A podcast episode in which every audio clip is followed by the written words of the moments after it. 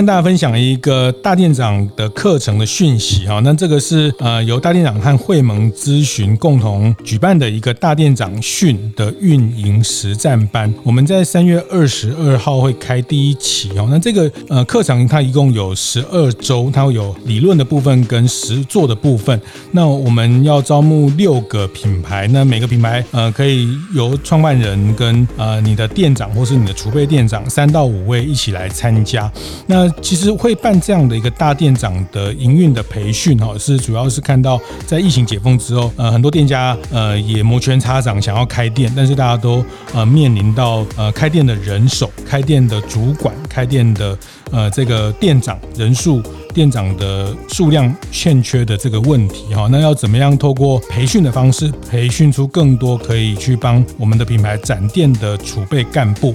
那我也理解有一些，特别是在中小型的品牌，我们可能相对比较欠缺一个比较完整的人资的部门或是教育训练的单位，但是还是需要把店长培训起来哦。那大店长训的这个概念，就是希望透过品牌联训的方式，协助大家去培养储备干部。好，那我们在呃三月二十二号也会有一个特别的开训的活动，会特别拉到嘉义的旧监监狱做一个团队建立的过程。好，那呃这也是大部分的中小型人的店家，他可能比较难自己去做到的一个呃团队建立的训练。那总之就是希望透过一个这样的课程，让大家在今年有机会去扩充自己营运规模。在展店的时候，可以有更多的店长。那也非常期待大家来参与这样的课程哦。那相关的资讯也可以到我们的粉丝团或是大店长晨会的社团去看看。谢谢。本集节目由意大利主厨最爱的食用油品牌奥利塔独家赞助。开晨会喽！大家好，我是游子彦。哎，为什么台积电不能跟胡椒饼一样，然后让全世界的人想要来台湾吃这个胡椒饼呢？服务业这个产业的逻辑跟制造业的产业的逻辑不完全能对照。我不太认为规模才是服务业能赚到大钱。其实，即便在制造业，也不是所有制造业有规模就能赚到大钱。观念对了，店就赚了。欢迎收听大店长晨会。我是天下杂志副总主笔王一之，我是大店长读书会创办人游子燕。哎，子燕，这集节目啊，我们想要来谈一谈最近我们天下有一篇很多人都在讨论的文章哦。哎，在书展那天你也。呃，吃到胡椒饼哈，这个是 我们总编辑一山来探班带了很多的胡椒饼，是是是，是呃，这是他对我的一个承诺哦，因为 就是有一个专栏作家是中研院的院士哦，谢长泰是听说是一个非常年轻的院士，四十几岁就担任院士。不得了，不得了，是，是因为它里面提到饶河街夜市胡椒饼的故事。对，哎，这个胡椒饼不得了。对，听说总编辑他为了买这个胡椒饼排队，他说。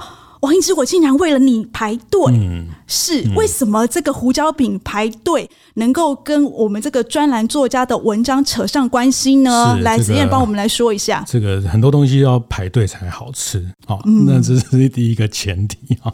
那这篇文章其实我也很多朋友圈传了给我，那呃也很多的讨论。其实这篇是在电子报上面跟这期的《天下》杂志里面也有它的。标题叫做“饶河街胡椒饼”，如果跟台积电一样的话，嗯，就可以拯救台湾服务业的低薪问题。哦哦，结论大概是这样，哦、就是说胡椒饼，因为这个院士呃几年前回来台湾，然后去排队吃不到胡椒饼，他说这个那么好吃胡椒饼，竟然没有办法赚到真的想吃的人的钱。那如果像台积电这样，可以到全世界去，可以把良率提高、规模化。这个成为这个全世界胡椒饼的市占率的第一名，就可以透过这个扭转服务业低薪的问题。嗯，乍听起来好像很有道理，仔细看起来也是有几分道理。有啦有啦有，其实其实我还蛮同意他里面有一个论点哦，他有提到就是说。呃，服务业它在规模化的过程当中哦，其实不像我们那个制造业，像台积电当初创立的时候，其实政府啊有很多单位都给了台积电很多的协助，然后呃，服务业呢，老实说，我 so far 从以前到现在，我看来，我觉得这方面跟制造业来比，真的完全没办法相提并论。台湾有超过六成的国民生产毛额都靠服务业，那服务业养活这么多人，但是要扭转服务业低薪，是要启动服务业的一个新的革命啊。他最后是提出这个呼吁。当然，这个论述的过程，我稍微帮大家呃再重新 remind 一下，因为可能不是每个人都看过这篇文章哈。那呃，他的一开始是说他去排队吃不到哦，那米其林认证的一个胡椒饼，很多人都想吃，他想说有没有办法像台积电这样，可以有良率，还有相对便宜的成本送到全世界？那小吃摊不可能像台积电一样吗？他觉得未必哦，因为他在美国，在全世界看到很多很厉害的，不管是医疗或是餐饮服务业，它雇佣了十几万人，这些企业做大规模的投资、科技化、采购啊、AI 啊，是一些效率，所以服务业的规模化是可以做到的。好，那是如果服务业的管理的方式、管理的效率可以像台积电这样，而且做出来的东西都一模一样，良率都很高。不管是谁来做啊，甚至不一定要人来做，这个机器做出来的都跟人做的贴在这个烤炉上的都一样好吃的话，这个不得了。如果能做到这样，就可以改变台湾服务业的低薪。那他觉得台湾服务业错失了把这个规模化的很多的机会，是台湾低薪的真正理由。那他还提到，这个胡椒饼虽然很好吃，可是他觉得这个小吃店的老板可能不会太有钱啊，因为不是每个人都吃到。产能有限，哦，那如果这个老板可以把这个胡椒饼卖给上百万的客人，哦，像台积电这样有国科会啊，有这个工研院啊，来帮助他把它规模化，把它每天生产出一百万个、一千万个胡椒饼，对，在全世界的各个地方都吃到一样美味的，嗯，那他觉得这是改变台湾低薪的必要去推动的一个产业的革命。我自己看到这篇文章，我第一个看到的是这个院士可能离开台湾有一点点久，因为其实就我所知，听说很多小吃摊他们其实诶都还蛮有钱的，就是房子啊都买的，就是他可能是一个小小的摊子，嗯，对，然后可是呢那一整条街的房子，嗯，他们家就占了一半这样子，是，对，这个是我看到的，啦来，子燕你看到什么？所以你。觉得他写的东西你不完全认同？没有没有，我刚刚有说我认同啊，我很认同他说我们服务业应该要转型，然后就像你看台积电，他那时候创立的时候，你刚刚不是说有国科会有呃这个呃中研院什么等等之类，很多人都给他援助啊，那相对起来服务业就感觉比较少这样子的援助。是，但是我想要提出一个点哦，就是说，哎。为什么？诶，他说，呃，胡椒饼不能跟台积电一样。那我倒想要问说，诶，为什么台积电不能跟胡椒饼一样，就是只有在台湾，然后让全世界的人想要来台湾吃这个胡椒饼呢？好，那这篇文章我我很多朋友圈跟我讨论的焦点哈，大家第一个，大家因为对服务业的低薪都有感啊，因为。每天都在讲台积电赚多少，然后租科尾牙吃多好，然后动不动就发几百万哈，所以相对剥夺感里面，大家从事服务业很多朋友看到这个服务业低薪就很容易很容易产生这个共鸣哈。那那第二个，嗯，我们比较多在讨论也是这个院士他讲的那句话，说无法规模化是台湾近十年低薪，特别是服务业的低薪主要原因。好，那。嗯，我很认同他认为服务业需要一个产业的革命。嗯，但是对于他认为服务业因为没有规模化，所以低薪，这本人不太苟同。苟同，本人跟狗都不太同意。是是是是是是是。那来来来，那那你说一下啦。那你不苟同所谓的规模化可以解决低薪问题？到底你刚刚说服务业需要变革嘛？到底要怎么变才能够改变这个？呃，基层普遍低薪的状况呢？对，首先呢、啊，我觉得呃，服务业这个产业的逻辑跟制造业的产业的逻辑不完全能对照哈。那台积电呃，虽然大家都说它叫科技业、高科技，但我还是比较认为台积电只是一个，或者是它相对是个高级的代工的产业，它没有品牌，好，所以。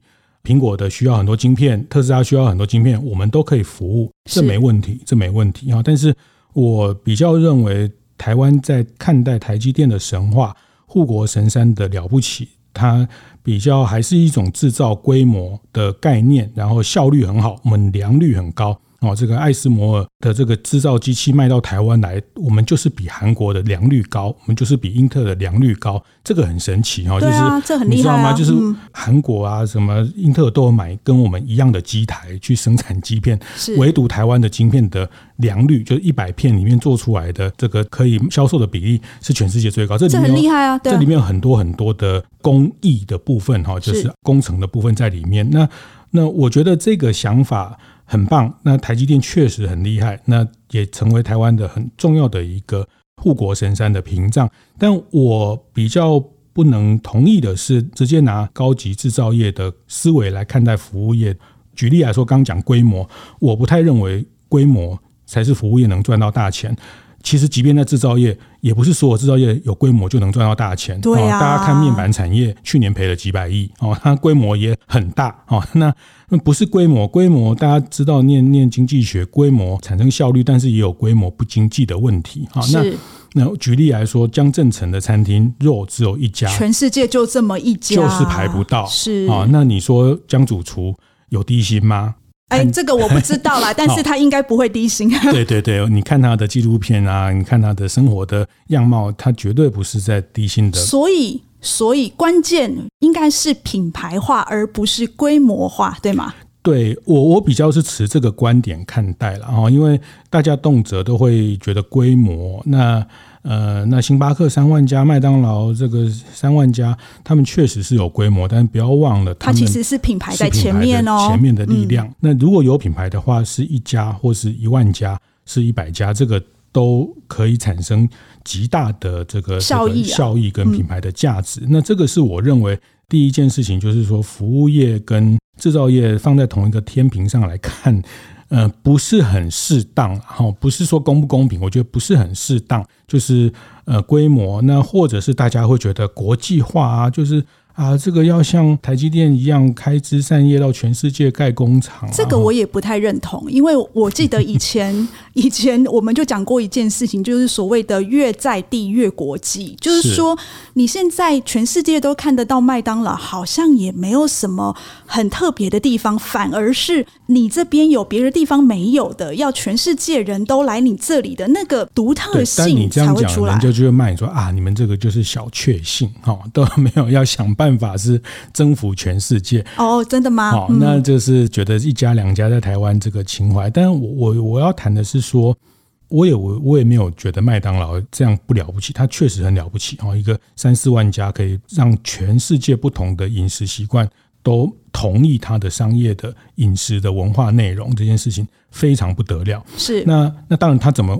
可以达到这件事情，其实有很多的条件。这个也许我们后面下半集再谈。可以再来谈。对。但是我觉得这个，呃，我我想要去去挑战也好，或者是提出的，我从服务业的观点来看，一个刚谈的，我觉得与其谈规模化，不如谈品牌化这件事情。哈，那那第二个就是国际化，这个也也是常常有一个误区。好像我们要店一定要开到东京，一定要开到上海，一定要开到北京，这个新加坡才是叫国际化。这是一种国际化的样态，在服务业。但我认为，如果你这个店就像刚一直讲的，越在地，能吸引到很多国际的人，不远千里来到我们台湾开的这个店里面。这个难道不叫国际化吗？我觉得很棒啊！老实说，我觉得很多台湾服务业他们讲这件事情，就是说他要发展的时候，很多人第一个想到的就是说，如果我要提供给员工，让员工不要低薪，让他们提高薪资，我可能老板就要总结成本，想办法把所有的成本都省下来，然后我才能够给员工比较高的薪水。老实说，其实我也知道，就是很多老板他其实也。很想要给员工高薪，只是说可能他当时办不到，所以很多老板就会想说：那我这边省一点呐，那边省一点，然后是不是可以有办法，等于是扭转基层低薪这样子的问题？可是就扣着刚刚子燕说的这个品牌化，其实他们应该要借由创造这个新的价值，就是说。你怎么样才做到不可取代？它其实是透过品牌化想办法创造新的附加价值，是它其实才能够有机会解决这个所谓低薪的问题。对，就是品牌相对于一个概念，可能是在产品层面哦，就是。它不是只有 CP 值哈，那我们常常很多厉害品牌，它的 CP 值都很烂哈，但是我们就是很喜欢它哈。那服务有没有办法像这样哈？星巴克可以做成这样子哈？那那它的东西真的有厉害成我们一般咖啡的三倍四倍吗？但是它有那样的品牌价值，怎么去塑造？那但这不是三言两语可以谈完哦，但是。我比较担心啊，我我可能讲这个好像讲的有点气愤啊，我真的很不喜欢。对对对，你刚刚到现在都有一点激动。我很不喜欢看待服务业用制造业的帽子来扣哈，那、嗯、那我觉得那个是不一样的逻辑，那是不要放在同一个天平去比较良率。好，刚刚在讲到良率，我觉得这个也是一个谬误哈，就是服务业要提高像台积电一样良率，每一个晶片制成啊什么都要一模一样。服务业主要，你觉得你同意吗？不不不，你不反对了，我不反对了。那我跟你讲，这里的谬误是什么？有一次吴宝春师傅跟我讲，哈，是他说他有一次去法国去朝圣，他在学面包二十几年来一家很传奇、很传奇的面包店，是啊。那他后来他那个很大的那个桂圆面包也是师法，这个他一进去那面包店，他就吓呆了。为什么？他发现那个从台湾人的角度来看，从亚洲的师傅的角度来看。他们的面包整形都不 OK 哦，就是有 歪歪扭扭的这样子。但是它是一家百年名店，因为它是用手工做的吧？哎，那你知道吗？他在跟我聊聊聊，他说：“你知道法国人做的法国面包没有日本人做的法国面包好哦。”哎，我说这什么意思？他说：“因为日本人哈。”对于这种 SOP 做到非常极致，好，所以日本人的法国面包做一千个、做一万个都长得一模一样，是。但是法国人的法国面包做一千个、一万个都不会一模一样，哦。那我我意思是说，我们亚洲人在思考这件事情，都会想要把它做的良率很高，一模一样。但是我们有卖的比法国人做的法国面包更贵吗？我没有说好或不好，我意思是说，有时候我们要去反思这个事情的逻辑，它不是叫一模一样就叫好，它有没有带入这个创作的人的想法？你卖的是作品还是商品？哈、嗯，那如果你卖的是作品，江振成若每一个季的菜单都不一样，不一样，卖的是作品，那这件事情很有趣。我们在亚洲里面的这个对服务业这个事情，它很容易就投射了制造业的很多的 DNA 哈。那大家都知道，日本东京的米其林的星星数，嗯，比巴黎还要多，是。日本人把法国料理做得更法国料理，因为他 他做的非常的精致，非常的精细。好，那我觉得这里面的好或不好，有时候不完全。那我不完全认为法国人觉得你们东西真的比我好，因为法国人他们觉得这件事情是带着他们的情感、他们的信仰、他们对于气候、对于土壤、对于风土的看法完成的作品。但是在台湾比较是在日本的整个殖民的过程。但我我我这个讲起来又漏漏等啊，它它真的是有一点 DNA 的味道。但我要去讲的是说，即便良率这件事情，我也不太认为说服务业只有良率这个标准。但是制造业、科技业非常清楚，良率是一个必然的规格，良率交期这个是一个很正确必然的指标。但是我觉得太多就是你动辄很快的用一种相对比较简单的模式，把制造业的应该变成服务业的应该。我觉得我的看待是这不太应该。好，你好像在讲绕口令，但是我我我想要回馈一下子燕，就是您刚刚提到良率也许没有办法套用，但服务业其实有的时候也是需要良率的，也是需要良率的，对，因为是唯一的，对对对，当然当然，但是我记得鼎泰丰他要跨到国际的第一次，就是他要到日本的时候，日本人就问他说：“哎，那你 SOP 是什么？”他要让台北鼎泰丰的这样子的一个东西要能够全部都复制到那边去，所以鼎泰丰台湾的鼎泰丰才开始设计 SOP。是，所以我觉得不能完全套用，但也不能完全没有良率。是是，但不不完全唯一指标。那台湾的鼎泰丰也是因为受过日本的 这么高 SOP 的训练，才能走到海外哈。但是。呃，我还是讲，这是因为在日本，我们从日本的这套整套比较工业化、比较均一的动作一致的这个下面衍生出的一种服务的样貌哈。那呃，所以这里面其实回头讲，回头讲这些事情良率对不对？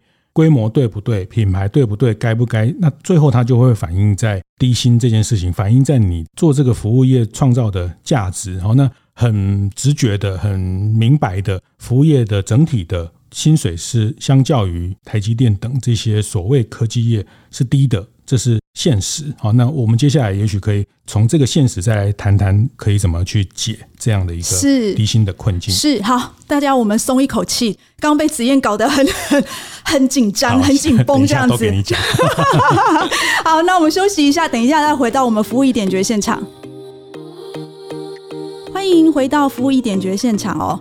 刚刚上一段我们谈到了对于这个呃，我们中研院院士谢长泰他的这一篇专栏哦，里面提到就是希望台湾的米其林胡椒饼能够跟台积电一样，哎，能够跟他学习啦。是。那刚刚我们子燕发表了一篇非常愤慨 不已的。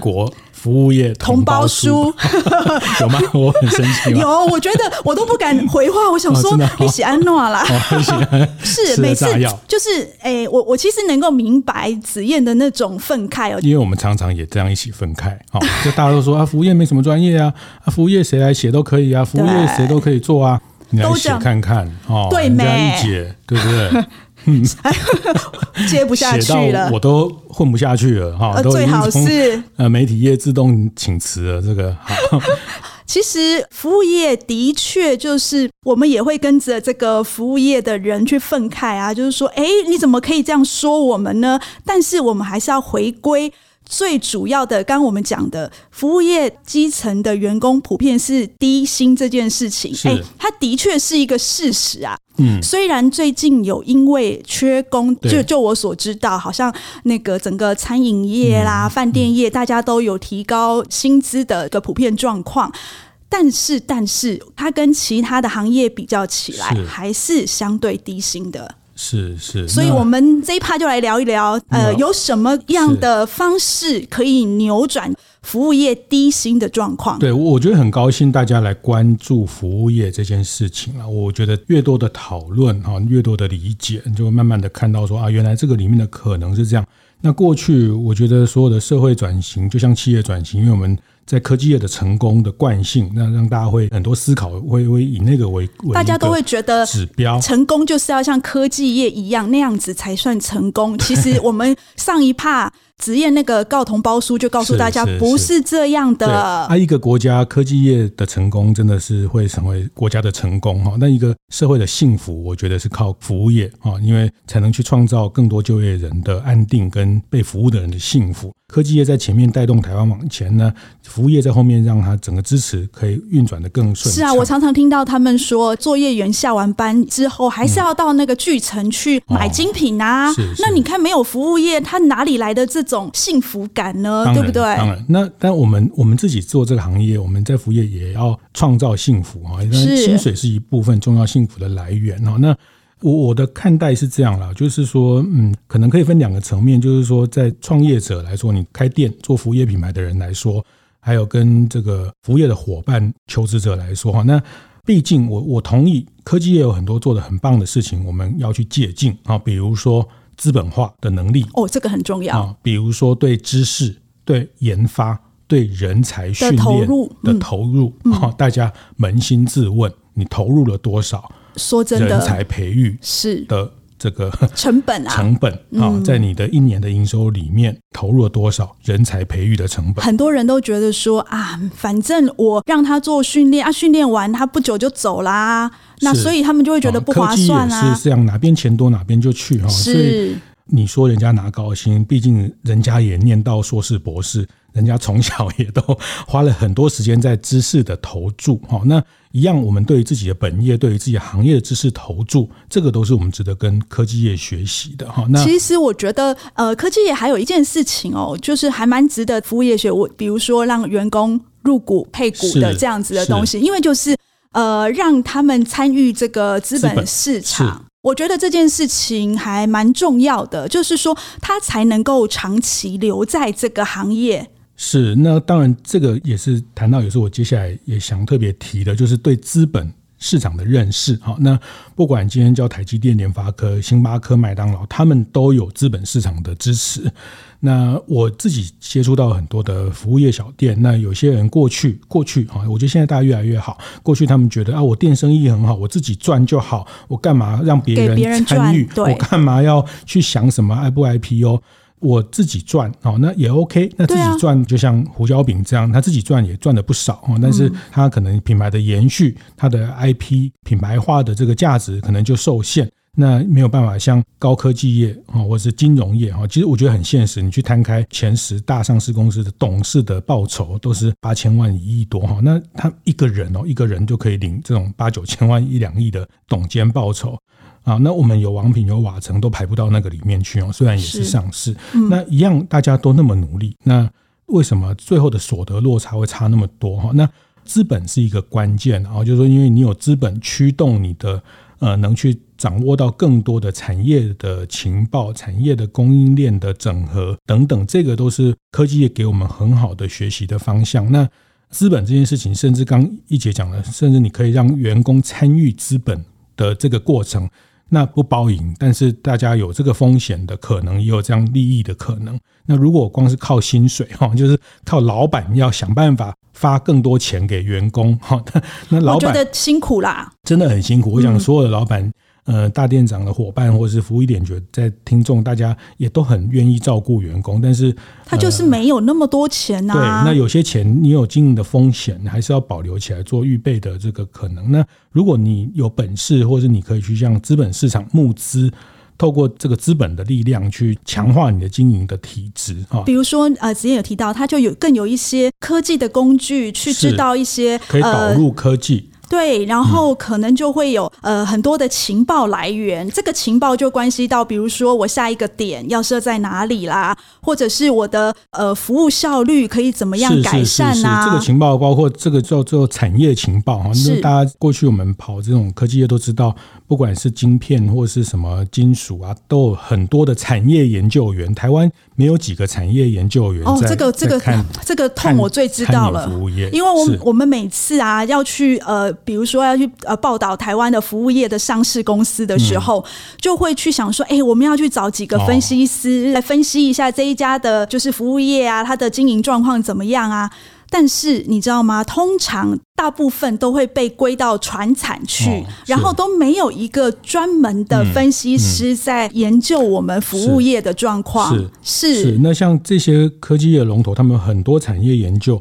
包括外资都从内到外在帮他们研究，外资帮他研究供应链，他是很多东西等等，有很多人在关注这个行业的整个供应链的风险、供应链的状况等等啊。那这些都是一个产业的价值可以提升很重要的基础。那政府的资源哈，坦白讲了，我觉得台湾的服务业政府也不是没有照顾了，但是我总觉得政府的照顾有时候。哎，我讲了，我又血压要上来。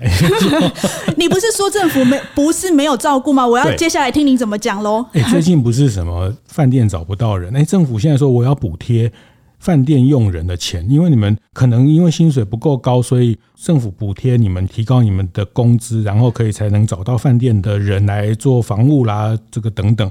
但你细想哈，因为我们也都纳税人，你想说啊，见鬼了。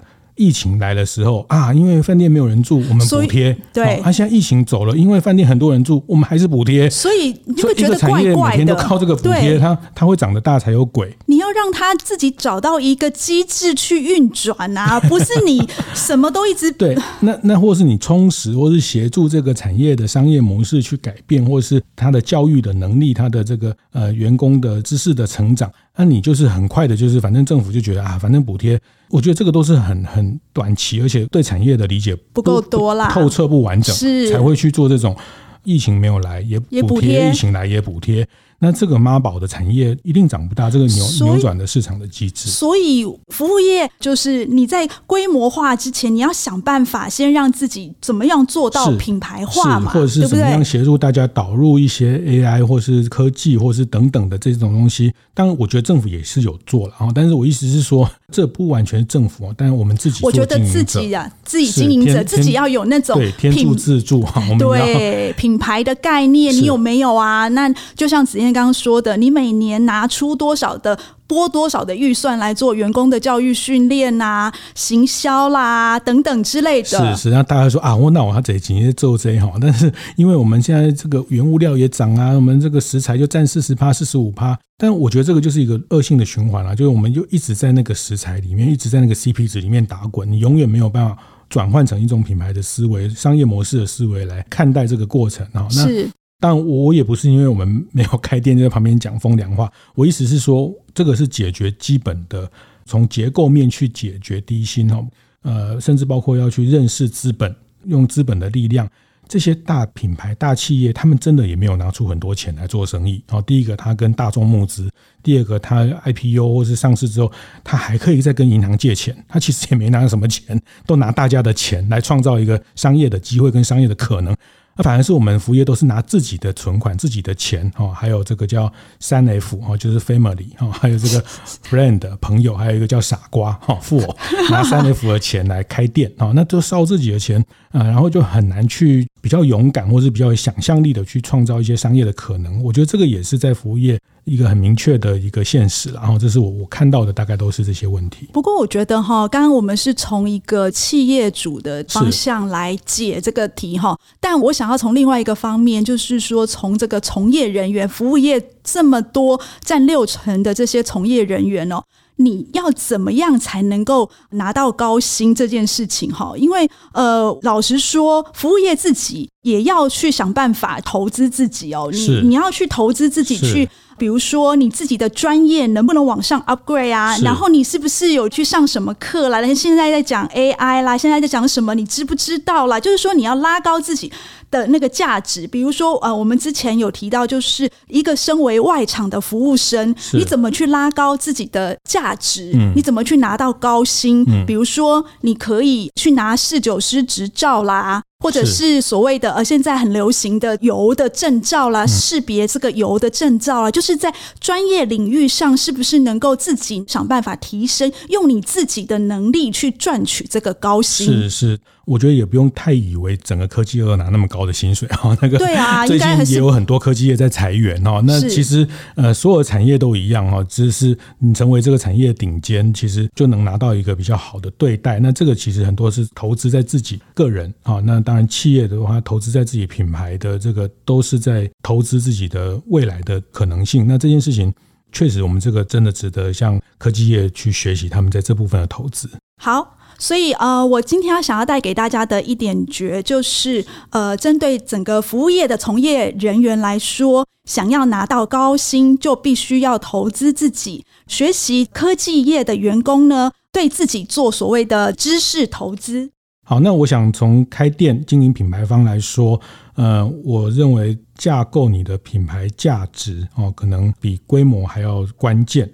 认识资本的力量，对资本的市场的游戏规则有所了解，也是作为一个经营品牌长久必须要去学习的功课。我是王一之，我是游子嫣，服务一点绝，我们下次见。会后记得在 Apple Podcast 订阅、评分、留言。有任何想在晨会上讨论的议题，也欢迎提出。大店长晨会，下次见，拜拜。